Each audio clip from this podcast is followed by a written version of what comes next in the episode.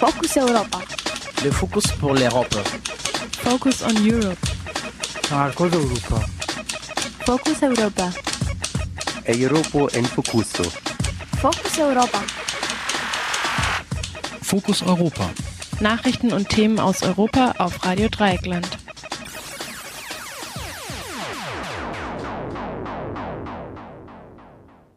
Hallo und herzlich willkommen zu Fokus Europa, dem Europamagazin bei Radio Dreieckland aus Freiburg. Am heutigen 3. September 2013 ist mal wieder hinter Mikro und im Studio und verantwortlich für die Sendung die Maike. Wir haben heute zwei Beiträge für euch im Petto.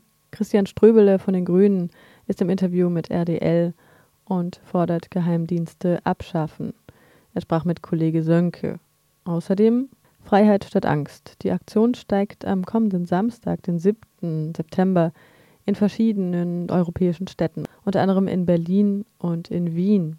Kollege Jan sprach mit Donis Ohnberg, Internetredakteur bei Digital Courage.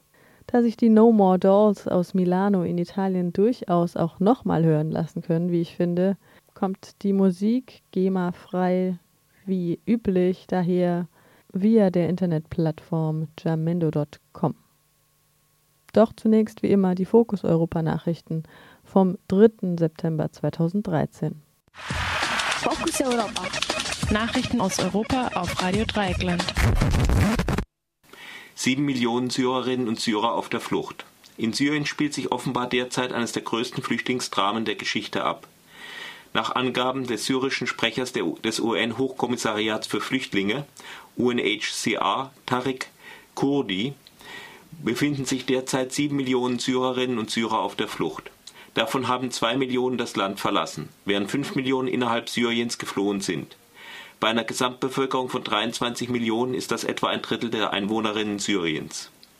Kurdi bezeichnete die UN-Hilfe für die Flüchtlinge als Zitat ein Tropfen Hoffnung in einem Meer von Elend.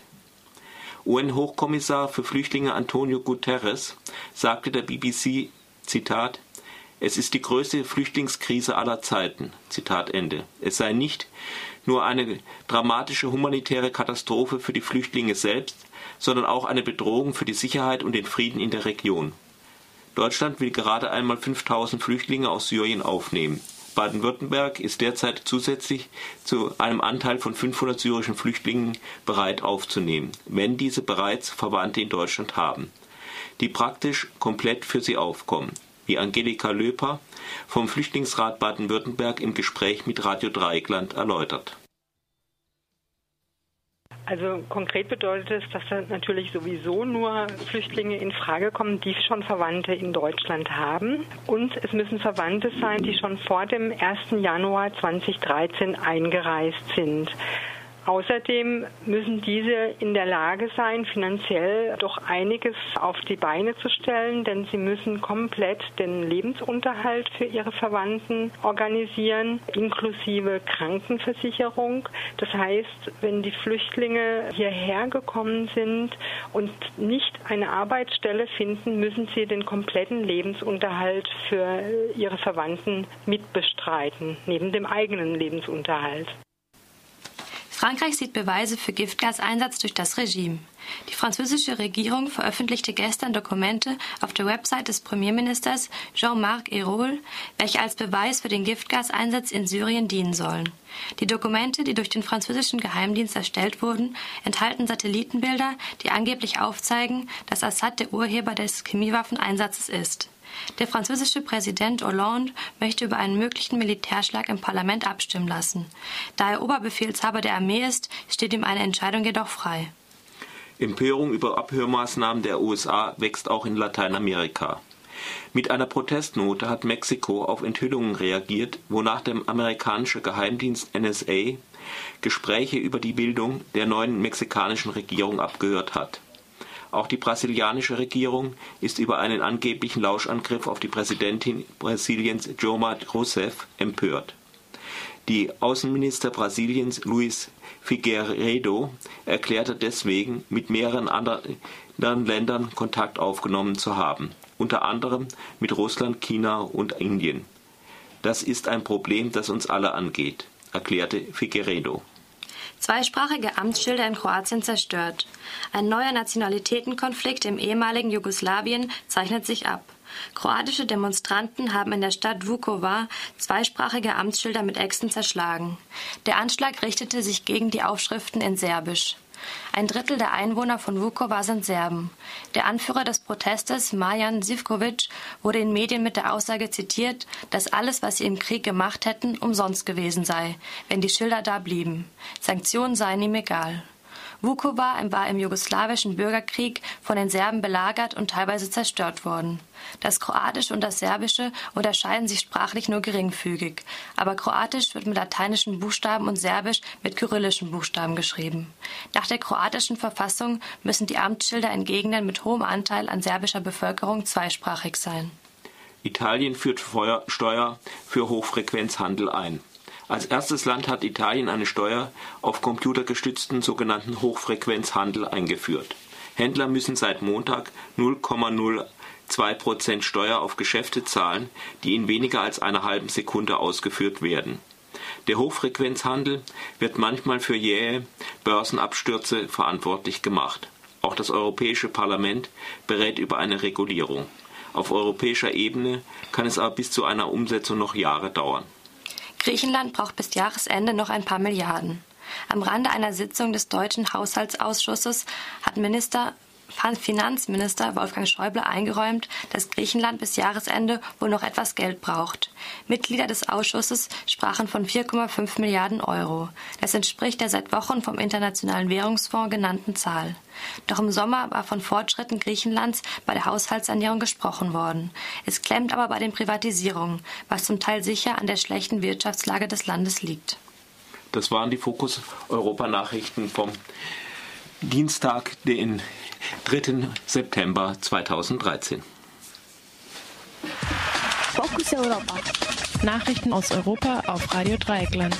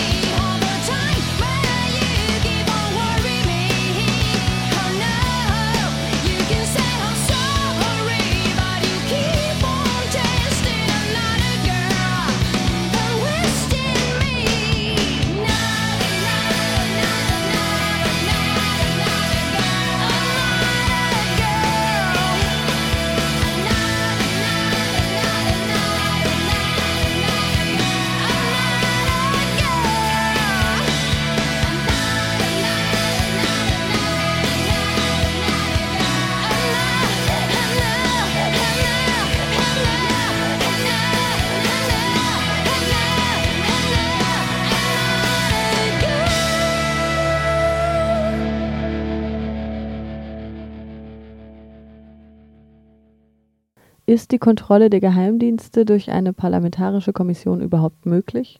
Christian Ströbele von den Grünen, ein alter Verfechter für die Abschaffung von Geheimdiensten, im Interview mit RDL zu den Möglichkeiten und Grenzen der parlamentarischen Kontrolle des polizeilichen und geheimpolizeilichen Handelns. Am 29.08.2013 erschien ein Bericht einer Expertenkommission, der die deutschen Sicherheitsgesetze sowie die Rolle der Geheimdienste als auch des polizeilichen Staatsschutzes untersucht hat. Zur gleichen Zeit erschien in der Zeitschrift Bürgerrechte und Polizei ein Aufsatz, der unter dem Titel Allgegenwärtig, aber wenig bekannt, der polizeiliche Staatsschutz in Deutschland sich der Frage widmet, inwieweit diese Kontrolle polizeilichen Handelns mittlerweile auch nicht mehr gewährleistet werden kann. Insbesondere der politische Staatsschutz steht dabei in dieser Studie unter verschärfter Beobachtung.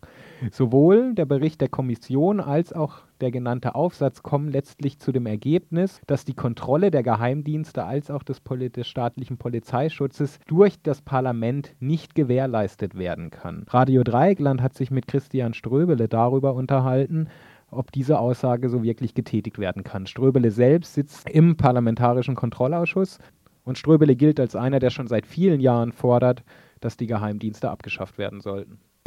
Herr Ströbele, können wir das so stehen lassen, wie es in den Studien verlautet wird, dass eine Kontrolle der Geheimdienste derzeit durch das parlamentarische Kontrollgremium als unmöglich angesehen wird?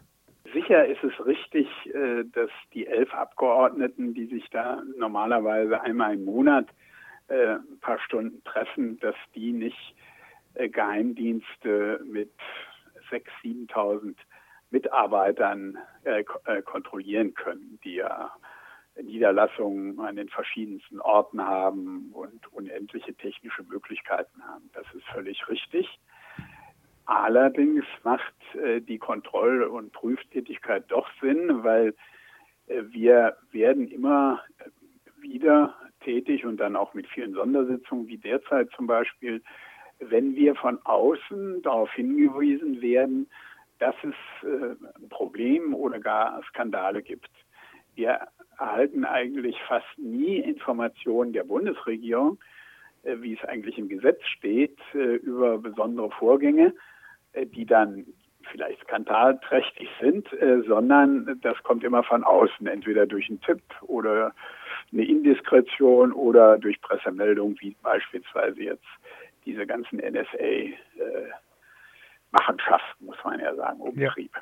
Dann haben wir auch Instrumente, beispielsweise über unsere Arbeit hinaus einen Sachverständigen zu beauftragen. Das ist auch schon mehrfach geschehen in der Vergangenheit, der sich dann mit einer kleinen Crew von Mitarbeitern mit bestimmten äh, Problemen beschäftigt, äh, die aufarbeitet und uns dann Bericht vorlegt. Und wir selber können dann natürlich auch in die Akten gucken. Oder wir können einfach beantragen, wie ich das häufiger gemacht habe, Akteneinsicht zu bekommen. Wenn das das Gremium beschließt, dann bekommen wir auch die Akten und können die dann lesen, der Geheimschutzstelle oder auch wenn sie nicht ganz so geheim sind, sonst. Weil, wie Sie selbst gesagt haben, oder für mich klang das so, dass eine effiziente Kontrolle müsste ja eigentlich durchaus dazu in der Lage sein, von sich aus auch auf Ungereimtheiten zu stoßen und eben nicht abhängig zu sein, entweder einer kritischen Öffentlichkeit oder potenziellen Whistleblowern, die darauf hinweisen, dass gerade etwas im Argen liegt.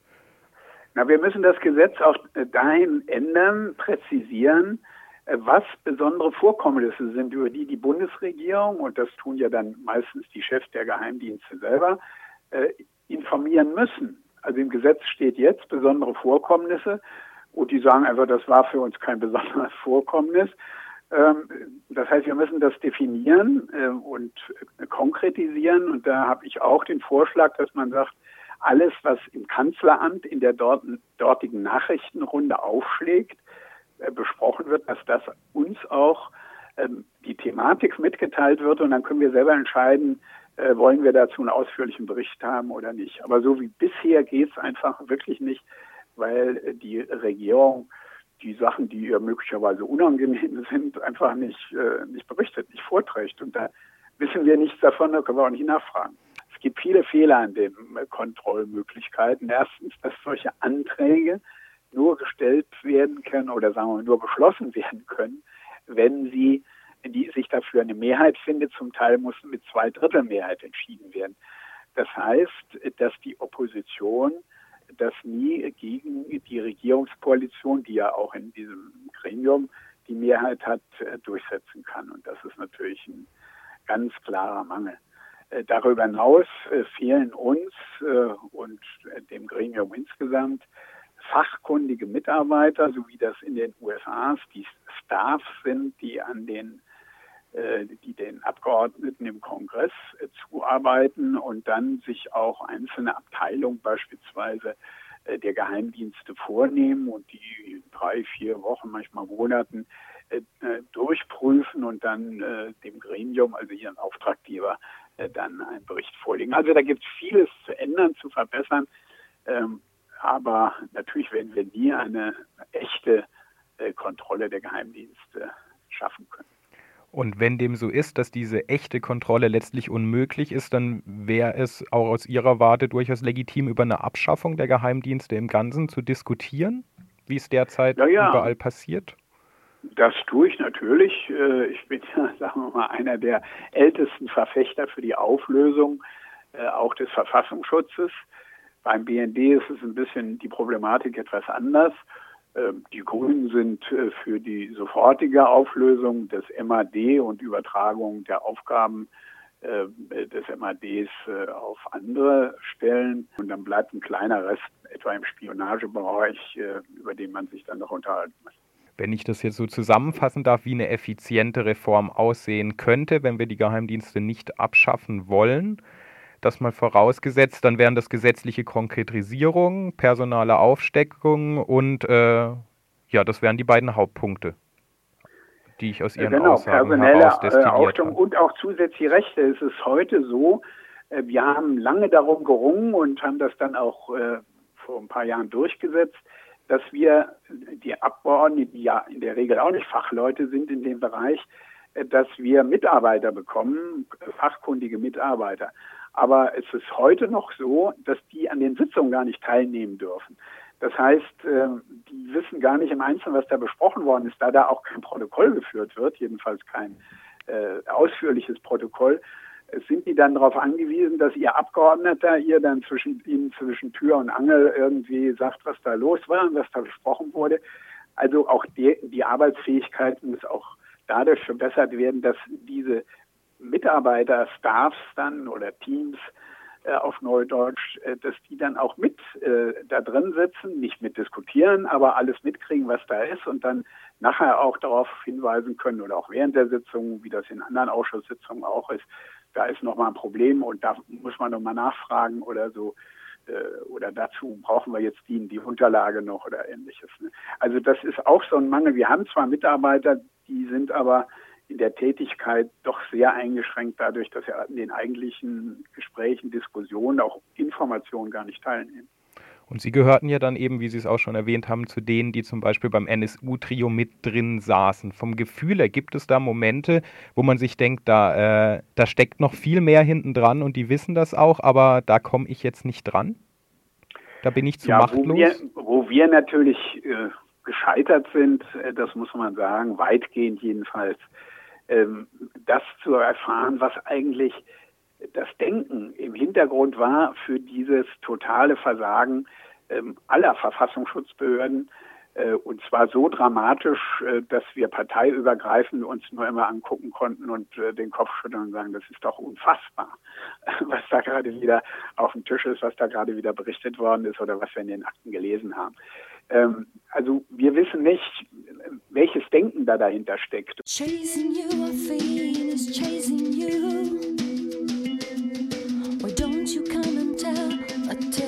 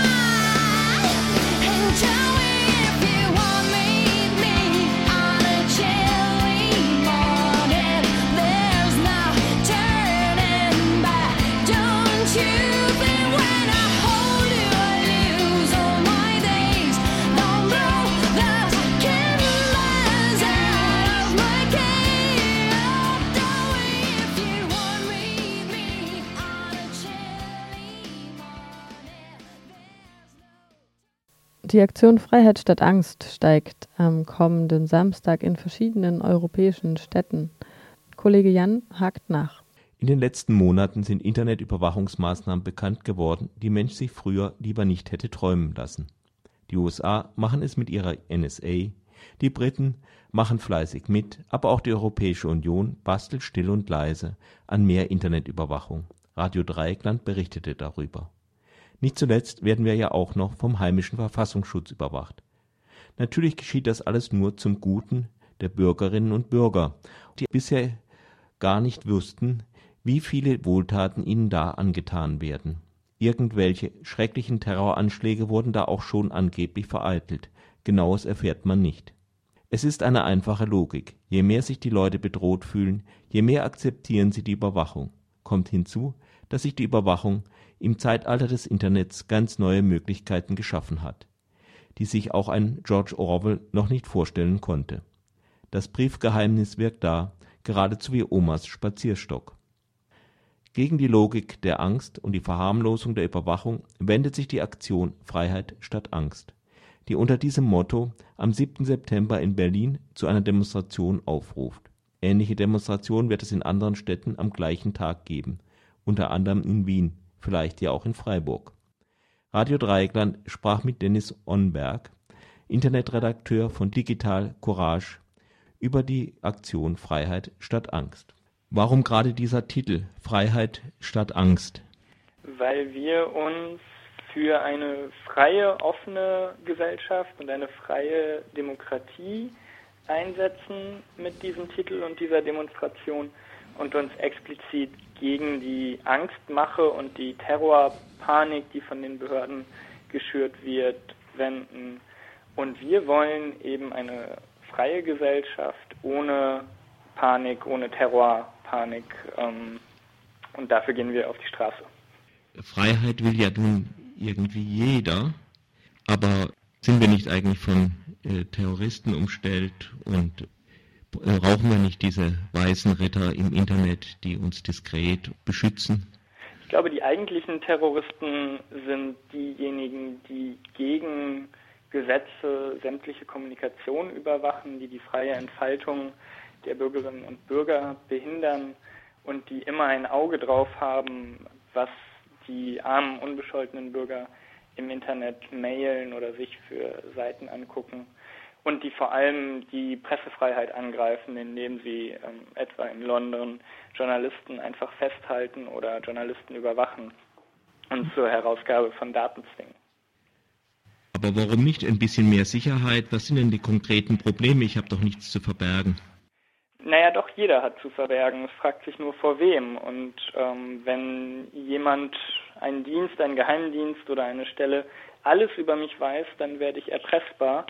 Und wer weiß, was in 20, 30 Jahren für eine Generation herangewachsen ist, die ihr gesamtes Leben auf Facebook oder im Internet verbracht hat und ähm, vielleicht das ein oder andere Geheimnis hat, was gegen der Gesellschaft nicht einer Norm entspricht und dann eben erpressbar wird. Also das müssen wir uns auch klar machen, dass jetzt eine Generation heranwächst, die ihr komplettes Leben im Internet verbringt und dort komplett alles überwacht wird. Was früher so technisch gar nicht möglich gewesen wäre. Genau, früher war das technisch einfach nicht möglich. Und wir wollen eben mit der Demonstration Freiheit statt Angst am 7. September um 13 Uhr auf dem Alexanderplatz erreichen, dass jeder frei von Überwachung leben kann. Und wer sind denn die, außer, außer den Medien natürlich, also außer uns, äh, wer sind denn die großen Angstmacher? Die großen Angstmacher sind die Geheimdienste, die ja jetzt pünktlich ähm, zu den Enthüllungen gleich wieder Terrorwarnungen herausgegeben haben, die zufällig dann ja über abgehörte Telefonate ähm, gefunden wurden, die die Botschaften geschlossen haben. Und nichts ist passiert und ähm, sondern es wurden nur vage Behauptungen aufgestellt. Und im Endeffekt nützt so eine Terrorwarnung immer nur den Geheimdiensten. Wenn etwas passiert, dann haben sie es gleich gesagt und wenn nichts passiert, dann ähm, ist es nur der Arbeit der Geheimdienste zu verdanken. So ist ja die Logik dahinter und gegen diese Überwachungslogik wenden wir uns explizit. habt ihr durch die Enthüllung der letzten Monate so das Gefühl, dass ihr ein bisschen Auftrieb bekommen habt? Ja, das sehen wir ganz deutlich. Wir haben Tipps herausgegeben zur digitalen Selbstverteidigung. Unter www.digitalcourage.de findet man die, wie man sich schützen kann, wie man seine E-Mails verschlüsseln kann, ganz einfach, oder wie man unbeobachtet im Internet surfen kann. Das merken wir ganz deutlich, dass die Menschen und die, ja, dass eigentlich alle Menschen unbeobachtet sein wollen, im Internet surfen wollen und sich gegen diese Totalausspähung schützen wollen. Nun kommt ja irgendwie so ein bisschen heraus, dass die NSA eh alles mithört. Kann man sich da eigentlich die Diskussion um unsere äh, häuslichen Geheimdienste, also Verfassungsschutz und Bundesnachrichtendienst, sparen oder siehst du da auch noch ein Problem? Nein, das Problem ist ganz deutlich, dass da jeder mit jedem zusammenarbeitet, dass ähm, der BND genauso Daten an die NSA weitergibt und genauso Daten von der NSA nach Deutschland kommen und ähm, dass da eigentlich überhaupt keine Trennung oder so gut wie keine Trennung da ist und dass der BND am liebsten auch sämtliche Fähigkeiten der NSA hätte. Und das Allerschlimmste daran ist, dass sich die Politik nicht mal dagegen stellt. Und das wollen wir ändern. Wir wollen die Politik aufrütteln und wir wollen deutlich machen, dass wir als Bürgerinnen und Bürger keine Totalüberwachung wollen. Das war Fokus Europa von Radio Dreieckland. Produziert mit finanzieller Unterstützung des Europäischen Parlaments.